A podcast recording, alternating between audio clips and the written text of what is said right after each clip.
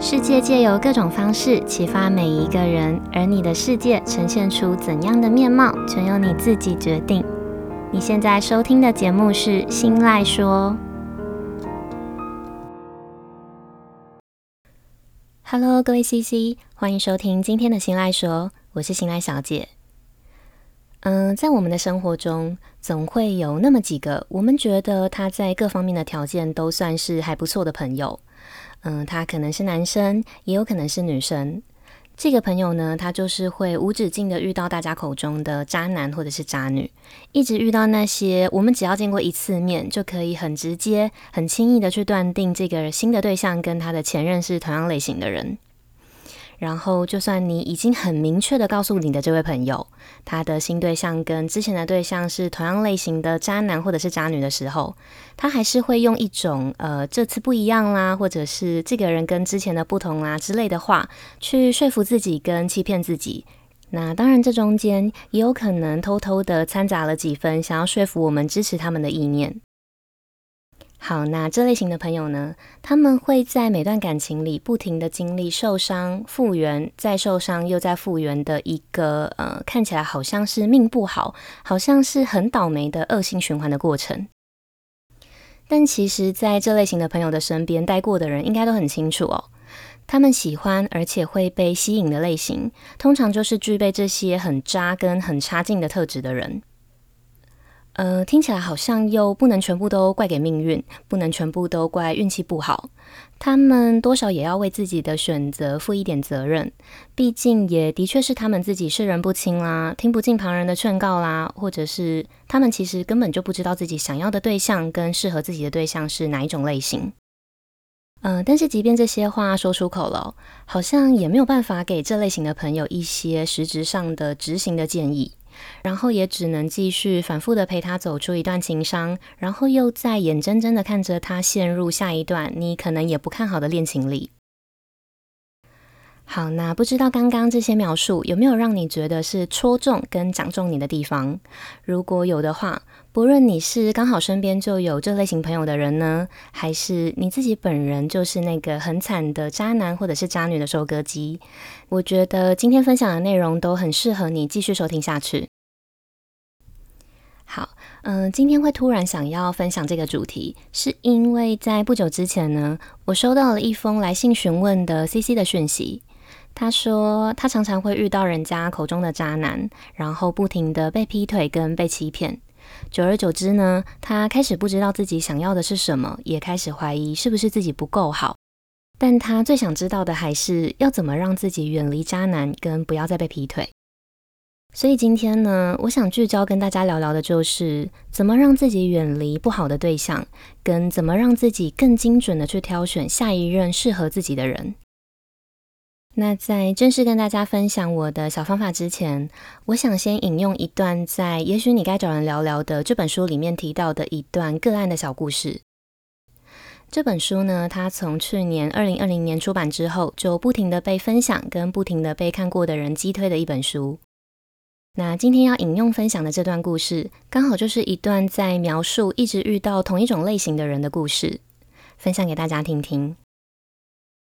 好，呃，也许你该找人聊聊这本书的作者，他是一位咨商心理师，他有一位个案，也就是病人。这位个案的名字叫做夏绿蒂，是一位年轻的女性。那故事发生的当下呢，夏绿蒂她二十五岁。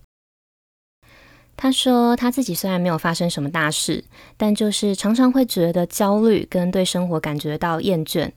她跟自己的父母也有一些摩擦，那她本身也有酗酒的问题。那他也觉得他常常在遇到不对的人跟和不对的人交往，所以他没有过什么刻骨铭心的恋爱。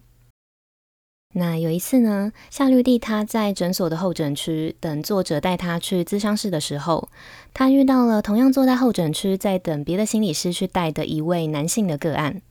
那因为书里面提到这位男性的个案长得还蛮帅的，我就先随便帮这位故事的男主角取一个名字，叫做 Handsome Boy 汉森好了。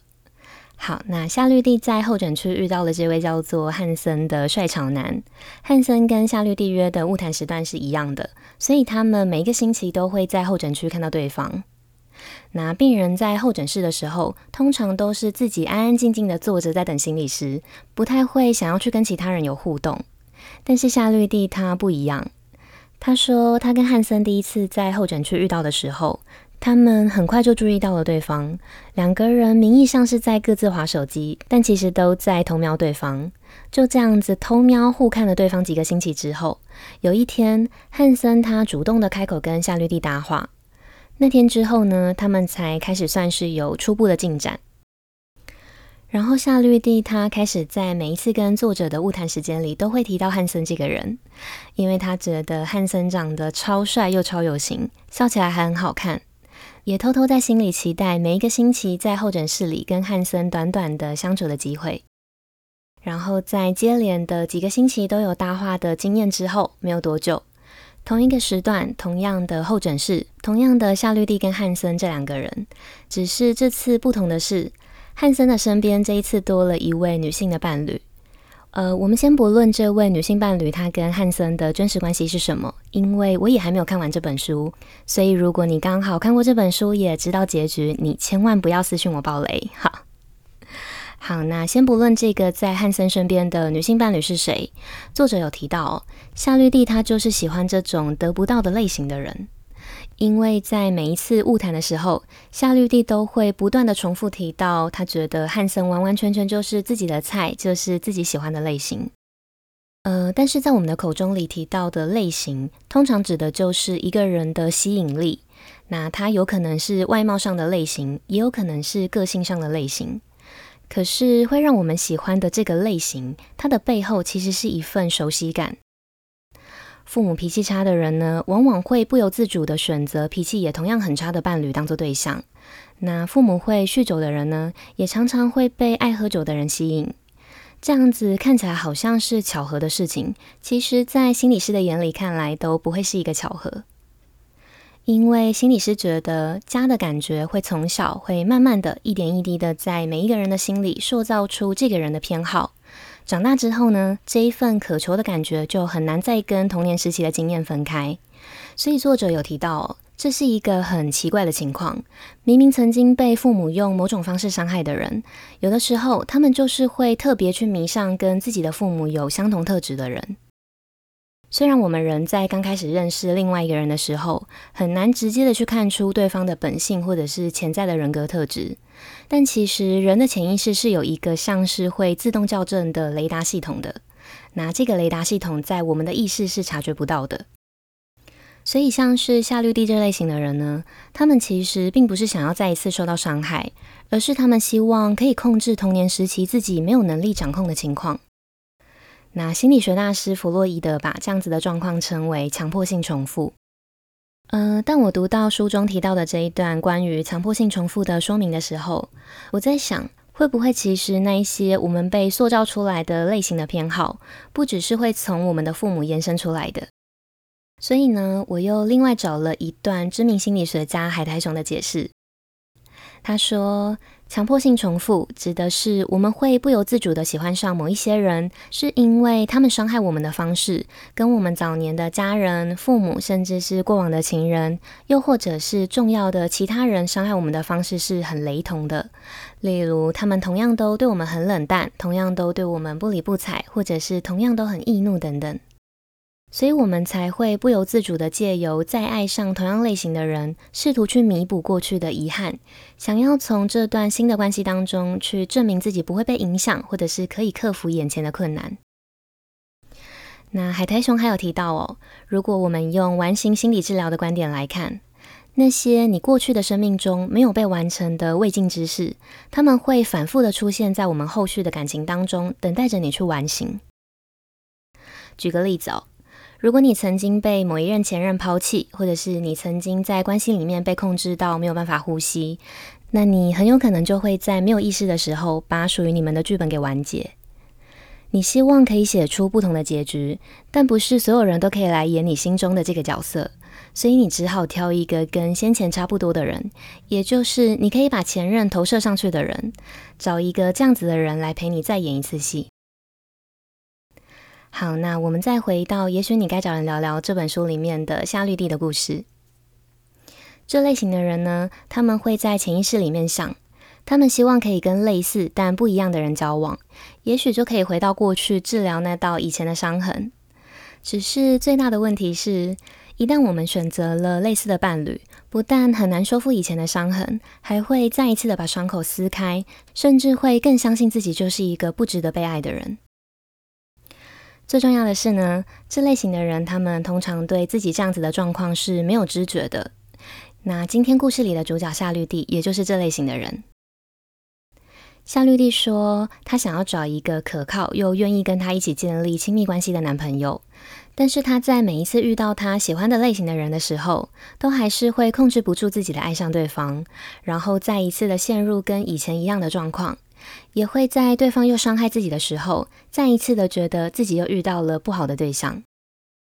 相反的，如果他今天遇到了一个很符合他的交往条件的对象，也还是会被他归类成无聊的人，没有办法擦出恋爱火花的人。因为对夏绿蒂的潜意识来说，情绪稳定的对象反而会让他显得格格不入，因为他觉得被爱的感觉应该要是焦虑的，而不是平静的。所以，同样的状况一而再、再而三的重复的出现，跟汉森一样的同类型的人，只是名字不一样、长相不一样，但他们带来的结果其实都是一样的。好，那夏绿蒂的故事我们就先分享到这边。我们回到今天在节目刚开始的时候提到的 CC 在私讯里提的问题，呃，就是怎么让自己远离不好的对象，跟怎么让自己更精准的去挑选下一任适合自己的人。那今天这集的内容呢，不是要用自伤师的角度去教大家怎么走出过往的伤痛，而是多提供一个面向，让大家在听完夏绿蒂的故事之后，可以回头去思考看看自己一路走来挑选的对象，有没有可能就是在自己没有意识的情况下，不停挑选到相似类型的人，也才会觉得自己怎么会这么倒霉啊，一直遇到同样类型的渣男或者是渣女。在有这个意识之后，试着去回想，也试着去抓出自己的历任前任身上的共同特质，再透过辨认这些特质，去精准的设定下一个对象的条件，然后让自己远离这些不适合自己的对象。好，那我们先进一小段间奏音乐休息一下，回来之后会跟大家分享我的一段感情的小故事，还有一套我整理出来的小方法。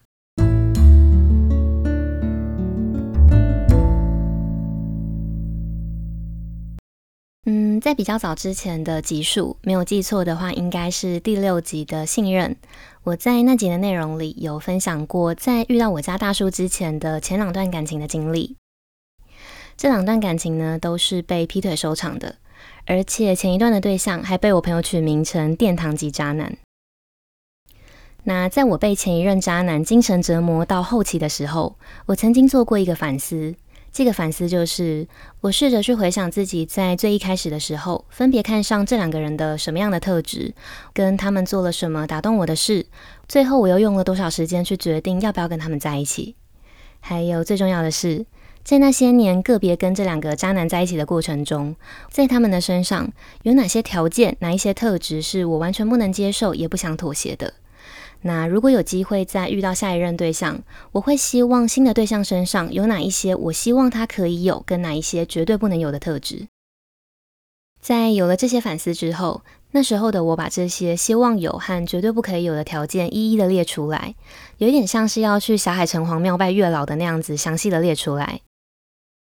仔细列出来之后，我才可以很清楚的知道，在前两任的感情里，我犯过什么样的错，跟学到哪一些教训，还可以更了解什么样的特质是相对适合我，什么样的人绝对不适合我。所以在经历过那两个渣男之后，我后来也遇到了到现在都还跟我处在稳定交往阶段的大叔。嗯，我不敢直断的说大叔就是那个在我生命中的对的人，也不敢保证在未来我们就不会有任何感情上面的意外。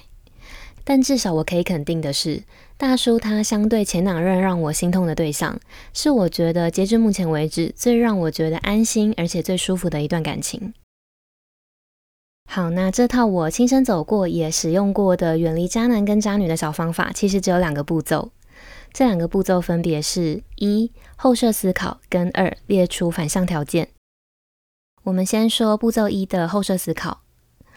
呃，在我思考要怎么回复今天节目开头提到的 CC 发问的讯息的时候，我刚好听到了一个我很喜欢的 Podcast 节目《徐玉切入点》。